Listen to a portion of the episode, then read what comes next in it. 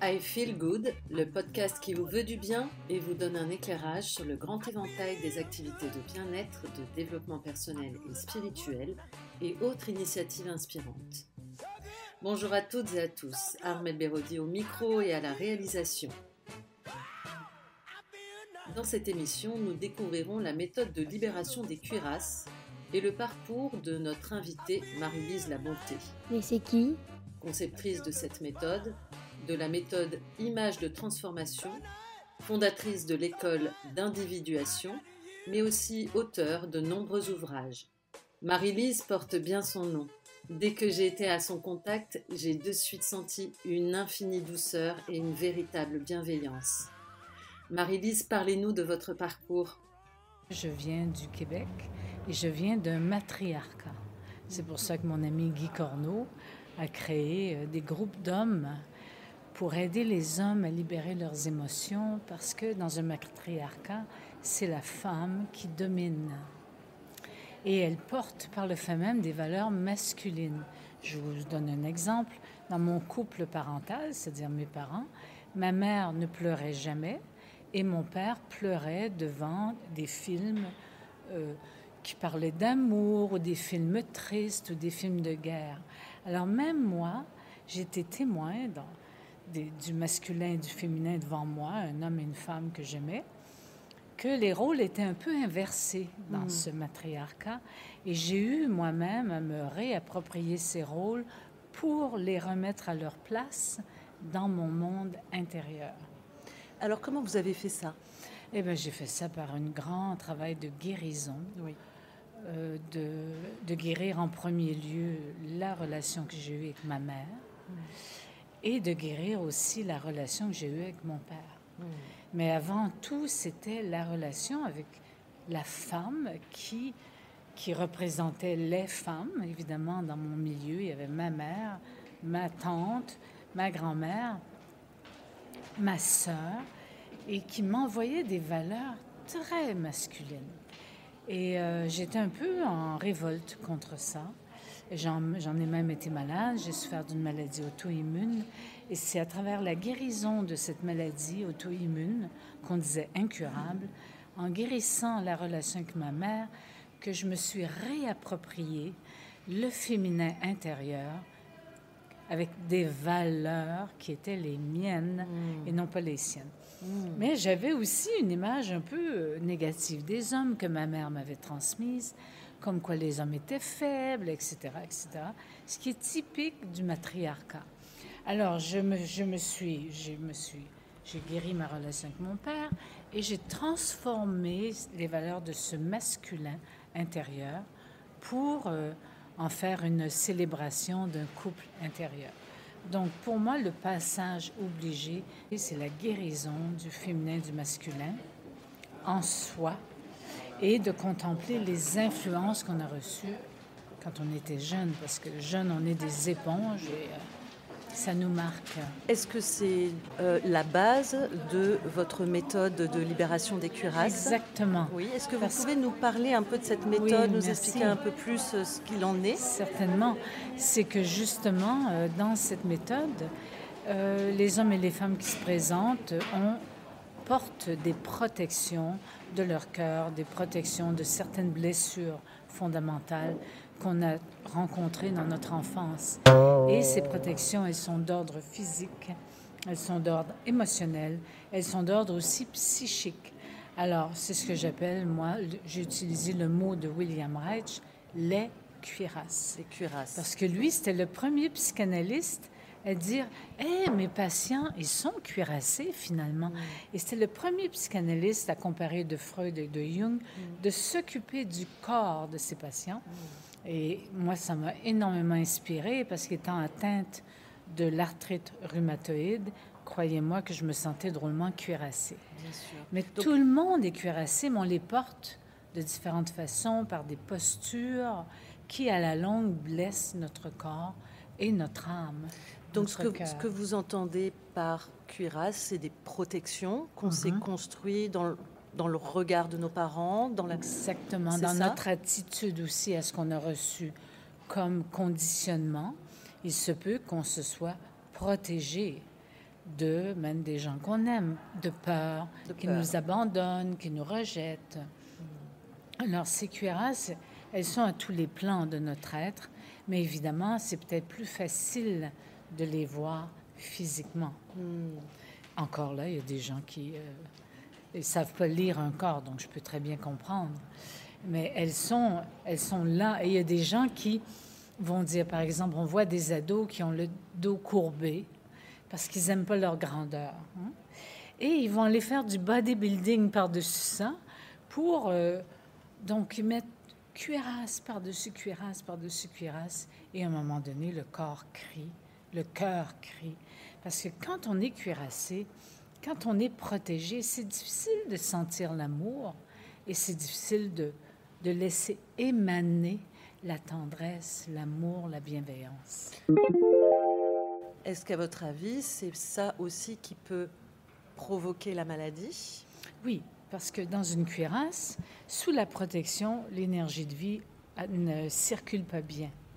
Elle est enfermée et elle circule sur elle-même. Donc, elle crée soit des excroissances parce qu'elle essaie de circuler, ou elle crée des trous dans le corps, ou elle crée un déséquilibre des fluides du corps parce qu'elle circule depuis 20 ans, toujours dans la même région, et elle n'arrive pas à circuler comme elle devrait de haut en bas et de gauche à droite. Est-ce que ça passe par le mouvement, par la respiration, par la méditation, par... Euh, euh, c'est vraiment le corps, le corps en mouvement, avec des instruments ah, qui vont libérer les tensions musculaires, les points relais musculaires où les émotions se logent, où elles s'enferment. D'accord. Donc, euh, on va, c'est un travail du corps en entier. Les muscles sont visités en entier quand même, parce qu'on ne peut pas juste libérer le haut puis ne pas s'occuper du bas. Donc, chaque séance qui dure 45 minutes, on s'occupe du corps en entier. Et le but, c'est de libérer l'énergie vitale, libérer l'intelligence du corps. Parce qu'on a une intelligence émotionnelle, on a une intelligence cérébrale, mais il y a une intelligence du corps, les instincts, les besoins fondamentaux qui sont souvent étouffés sous les carapaces. Donc là, on libère et c'est le corps qui devient le grand maître, au lieu que ce soit l'esprit qui essaie de le dominer. Oui. Donc, c'est, c'est, une, c'est un travail sans mots, hein. il n'y a pas de MOTS. Les gens, après, peuvent exprimer, mais pendant, c'est les bâillements, c'est la respiration, c'est la libération. Donc, ça a l'air d'une méthode simple, mais tout est très bien structuré. Oui, j'imagine. Pour pas amener les gens en déséquilibre. Bien sûr. C'est ça. Est-ce que vous travaillez comme euh, avec la médecine chinoise, avec des méridiens énergétiques? Par le fait même, on les touche parce qu'ils sont logés dans le tissu conjonctif. D'accord. Mais nous, on utilise des balles de tennis, des balles mousse, des bâtons pour aller rejoindre les muscles du corps et les couches musculaires. D'accord. Donc, c'est pour ça que c'est une méthode qui est douce, parce qu'on ne peut pas défoncer eh quelqu'un, un corps même, avec son propriétaire, va refuser d'aller dans les couches profondes. Donc, on apprivoise, parce que l'énergie vitale, elle est dans les couches profondes, bien refoulée. Et quand on rejoint les couches profondes, l'énergie commence à se libérer. Alors, dès le début, on apprivoise les couches superficielles, puis on, appelle les couches profondes pour qu'elles commencent à se libérer, pour passer à travers les moyennes aussi. Donc, il y a tout. Ben, c'est ainsi que notre corps est fait. Mm. Donc, moi, à travers ma propre guérison, j'ai étudié l'anatomie, j'ai étudié tout, comment le corps euh, et comment on pouvait libérer par du mouvement. Mm. Alors j'ai inventé aussi beaucoup de mouvements. Mm. Et euh, voilà, et il y a plusieurs associations qui sont dans le monde, qui portent le nom de la méthode. Et il y a des gens formés en France. Donc ça voudrait dire que euh, la maladie, en fait, c'est un cri du corps, un cri de l'âme. Oui. Et que euh, vous, au travers de, ce, de cette auto-guérison, vous avez réussi à entendre, à écouter ce que disait cette maladie. Qu'est-ce qu'elle vous a appris de vous? Oh là là, donc euh, pendant hmm. quatre ans, vous savez, j'ai été malade, de plus en plus malade. et je consultais, j'étais étudiante à l'Université de Montréal, et je consultais un psychosomaticien qui était spécialisé dans le traitement des maladies auto-immunes. Donc, euh, j'allais le voir une fois par semaine. Et je, à travers lui, je découvrais que mon enfance n'avait pas été si merveilleuse que ça, que j'avais des émotions refoulées, mais la maladie évoluait quand même. Et au bout de quatre ans, la maladie ne faisait qu'empirer. Donc, je l'ai remercié parce qu'il m'a quand même aidé. Mais il ne pouvait pas me sauver. Et qui pouvait me sauver? C'était moi-même. Donc, c'est là où j'ai rencontré mon mentor, Madame Thérèse Bertera, mhm. qui avait écrit un livre, Le corps a ses raisons. Alors, j'ai tout quitté. J'étais professionnelle de santé euh, dans un hôpital, j'avais eu ma maîtrise. J'ai tout quitté et je suis allée la retrouver avec deux cannes. Et étrangement, ma mère m'avait toujours dit Toi, ma fille, un jour, tu seras mon bâton de vieillesse. Eh bien, je l'ai été en double pour lui faire plaisir. C'est pas conscient. Vous aviez rempli votre mission, en fait. Très bien rempli. Voilà. J'aurais pu avoir un autre Très loyale, une petite fille très loyale. une bonne petite fille. une bonne petite fille. Et là, ben, je me suis transformée. Dieu merci, j'étais à l'extérieur de Montréal, j'étais à Paris. Et à Paris, je me donnais la permission d'être en colère, d'être pas la bonne fille. Et quand je suis revenue, ma mère ne m'a plus reconnue parce que mon corps s'était transformé. C'était un processus quand même de quatre ans. La première année, l'arthrite physique et l'arthrite émotionnelle s'est transformée. J'ai commencé à avoir des émotions positives qui sont très importantes pour le système immunitaire. Et après, j'ai transformé, donc de retour à Montréal, j'ai transformé les croyances négatives que j'avais sur moi-même, qu'à quelque part j'étais nulle, j'avais pas le droit d'exister. Mais j'arrivais pas à les contacter, elles étaient vraiment enfouies dans mon inconscient. Donc j'ai traversé, pour me guérir, l'arthrite physique, émotionnelle et psychique. Hmm. Et ça, ça a pris quatre ans. Mais je marchais, hein, je courais, je dansais, j'allais beaucoup mieux. Alors, du coup, il me semble en plus que c'est, ça fait partie de votre actualité, justement, d'aller amener les personnes à guérir leur enfant intérieur, c'est ça? Oui, j'ai euh, passé deux ans à écrire un livre qui s'appelle L'enfant émotionnel en nous. Et de fait, cet enfant émotionnel, pour me guérir, j'ai eu à le rencontrer. Parce que souvent, la maladie est basée sur un cri d'alarme, comme vous avez nommé, qui vient d'un enfant à l'intérieur de nous que nous, on grandit, mais l'enfant en nous ne grandit pas. Il a toujours des réactions infantiles et infantines qui fait que, en tant qu'adulte, on est là et soudainement, quelqu'un nous dit quelque chose et oups, on réagit comme un enfant, on boude et ça ne nous fait pas du bien. Et ça ne fait pas du bien dans nos relations. Alors, pour me guérir, moi, j'ai eu à transformer cette dimension de l'enfant blessé en moi. Et j'ai eu à lui donner, non pas les parents que j'ai eus, à, lui donner des parents que je trouvais idéal pour lui, ce qu'on appelle les parents positifs intérieurs. Hmm. Alors, c'est ce que j'écris dans un livre qui va sortir de chez Guy Trédaniel. Et vous allez le retrouver en librairie, L'enfant émotionnel en nous.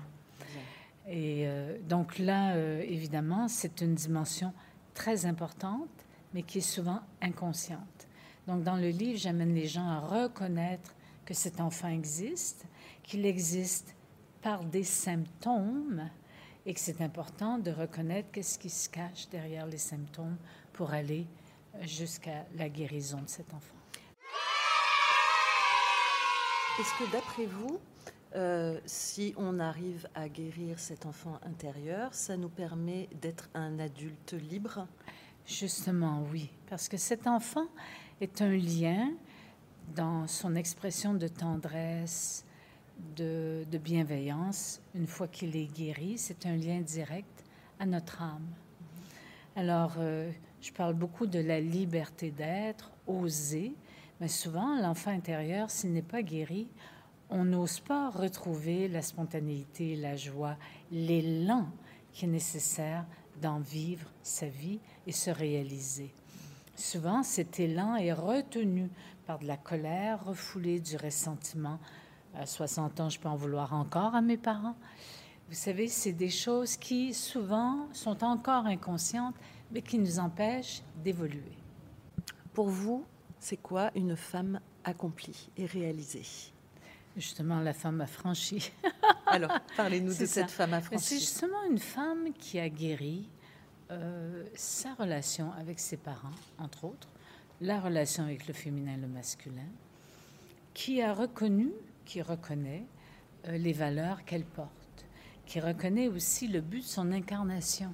Si moi je me suis incarnée dans le corps d'une femme, c'est pour servir mon chemin d'individuation et de réalisation. Il n'y a pas de hasard.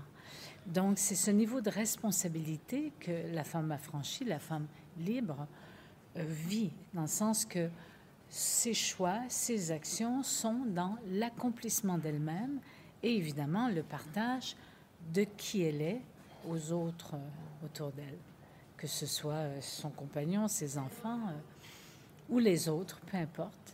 Mais le but avant tout, c'est de développer la liberté d'être et l'amour de soi, sortir des conditionnements et des archétypes qui nous influencent et oser euh, mener un chemin moins fréquenté en tant que femme dans une réalisation des qualités de cette femme, que ce soit la spiritualité, la sexualité, le cœur, l'accomplissement d'elle-même. Donc c'est une femme guérie. Hmm. Je, serais un peu curieuse de savoir euh, dans votre patientèle, euh, est-ce que vous avez une majorité de femmes? Oui. oui oui, j'ai une majorité de femmes. Parce que, en fait, voilà, ça me, ça me questionne un peu, ça. Et je me dis, si euh, on veut aider la femme à s'affranchir, est-ce que l'homme pourrait pas jouer un rôle aussi ah ben en assumant davantage sa féminité? Tout à fait. Alors, disons qu'au Québec, moi, j'avais plus d'hommes dans ma patientèle. Ah, oui. Et depuis que je vis maintenant en France, j'ai plus de femmes. Évidemment, je ne suis pas dans un matriarcat en France, on est dans un patriarcat. Donc les hommes ont un peu de difficulté dans leur valeur de venir libérer leur carapace ou de reconnaître même qu'elles en ont, parce que dans leur valeur, elles, ils sont peut-être encore dans une construction. Donc j'ai quand même des hommes qui viennent, mais ce sont des hommes beaucoup plus féminins, qui reconnaissent leur féminin intérieur, qui reconnaissent leur sensibilité et leur vulnérabilité aussi, parce que tout ça fait partie d'une réconciliation dans le couple intérieur. Qu'est-ce que vous pensez que ça peut apporter à l'humanité que l'homme assume davantage sa féminité? Moi, je crois que ça va, ça peut drôlement aider euh, la communication, hmm. l'échange, la, l'accompagnement, un plus un égale trois dans un couple, c'est ce que je trouve de plus merveilleux, où l'un et l'autre collaborent à quelque chose de plus vaste et non pas juste son petit moi. Donc, pour qu'une femme puisse se réaliser, c'est fantastique qu'elle soit aussi accompagnée d'un homme qui soit dans le même chemin de réalisation. Sinon, euh, c'est un couple parallèle. Et ça, ça va mal. Oui, il n'y a pas de rencontre.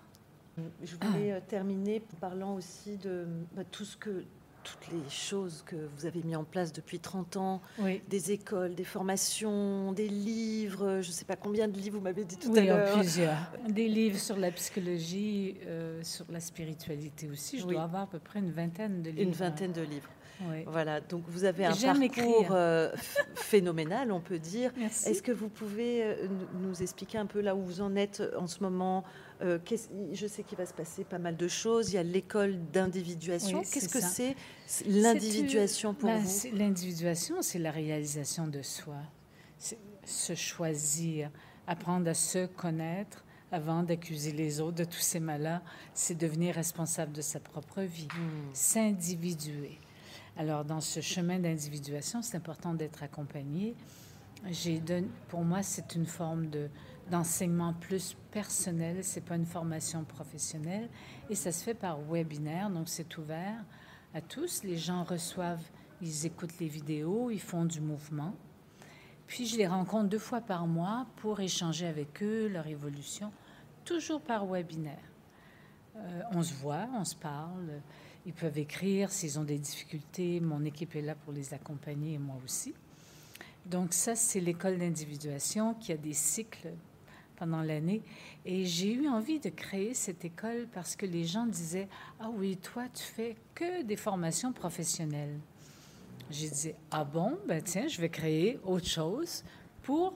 Parce que c'est pas tout le monde qui veut devenir professionnel et, transmettre la libération des cuirasses. Mm. Donc, j'ai créé autre chose pour accompagner les gens sur un chemin plus individuel, moins dirigé vers la transmission. Par contre, pour beaucoup de monde, parce que je voulais pas avoir à me déplacer dans tous les pays, euh, ça, commence à faire beaucoup. J'ai quand même une vie aussi où je me nourris. C'est ça, c'est ça. je me nourris dans ma vie professionnelle, mais je me nourris aussi à, ma propre source.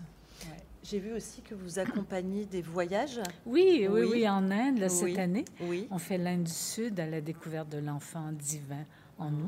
Mhm. Et on traverse l'Inde du Sud, du golfe du Bengale jusqu'à la mer d'Arabie. Hmm. Donc on commence dans la région plus sèche avec les temples et tout. Et après, on s'en va vers le Kerala où c'est beaucoup, c'est comme la matrice, les massages ayurvédiques et les backwater qu'on appelle, hmm. euh, c'est l'eau. Vous allez peut-être faire un petit tour voir Ama Oui, justement. Oui, vous allez Donc, on va à Pondichéry, on va aller voir euh, l'énergie. On arrive là plutôt. Puis après ça, on termine par Ama. Comment on fait si on veut aller voir un praticien Justement. Euh, est-ce qu'il y a un site euh, Oui, il y a un site Association MLC France. Oui. Et là, toutes les gens formés. Un répertoire. Oui. Mais ce sont des gens qui s'engagent quand même à suivre des formations continues. D'accord. Qui ne sont pas juste formées et au revoir. Hein. Il y a, elles, elles, évoluent. Ce sont des praticiennes, des praticiens. Et il y en a dans beaucoup de régions, mais pas toutes les régions de la France. Mais il y en a à Montpellier. Ah, bah super. Est-ce qu'il y en a à Marseille? Aussi. Très bien. ok, merci beaucoup, Marie-Lise Lamontée, pour votre, euh, le temps que vous avez pris pour nous et puis pour toutes ces explications, ces informations. Si on a besoin d'aller chercher un peu plus d'informations, vous avez un site internet, bien sûr. Ça, à mon nom. Voilà, Marie-Lise Lamontée. Et puis euh, rendez-vous pour la lecture de votre euh, prochain livre. Merci beaucoup. Et je souhaite à tout le monde de bien vous amuser avec ce livre. Voilà, merci beaucoup. Merci beaucoup. Merci. Merci à toutes et à tous pour votre écoute. Merci aux organisatrices de l'appel au féminin à Montpellier. Pour aller plus loin, rendez-vous sur la page Facebook de l'émission I Feel Good 888 ou sur mon site internet armelberodi.fr. Ce podcast est disponible dès maintenant sur vos plateformes préférées Apple Podcasts, Deezer, Spotify, Google Podcasts. N'hésitez pas à vous abonner. À bientôt. Ces informations sont données à titre indicatif et ne se substituent à aucun, conseil médical. Cal, cal, cal. Avant toute expérimentation, prenez l'avis de votre médecin.